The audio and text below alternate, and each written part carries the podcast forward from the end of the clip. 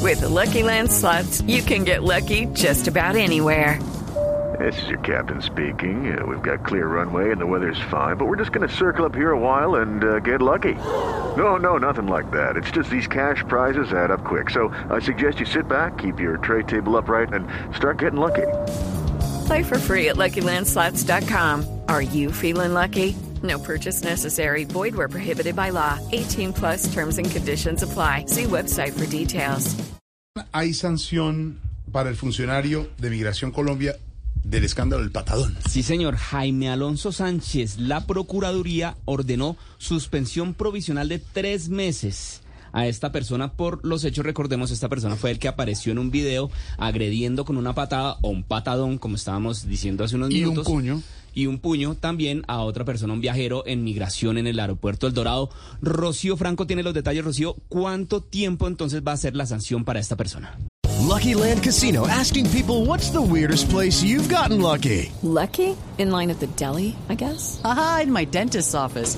More than once, actually. Do I have to say? Yes, you do. In the car before my kids' PTA meeting. Really? Yes. Excuse me, what's the weirdest place you've gotten lucky? I never win and tell. Well, there you have it. You can get lucky anywhere playing at LuckyLandSlots.com. Play for free right now. Are you feeling lucky? No purchase necessary. Void where prohibited by law. 18 plus. Terms and conditions apply. See website for details.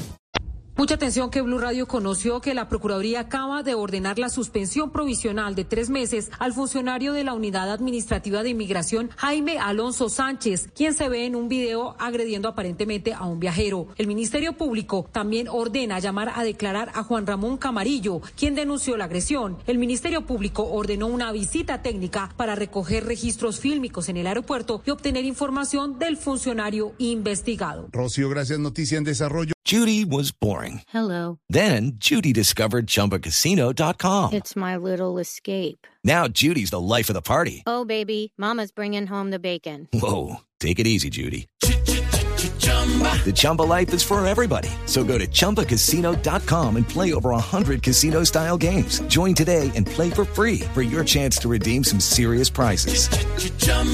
ChumbaCasino.com.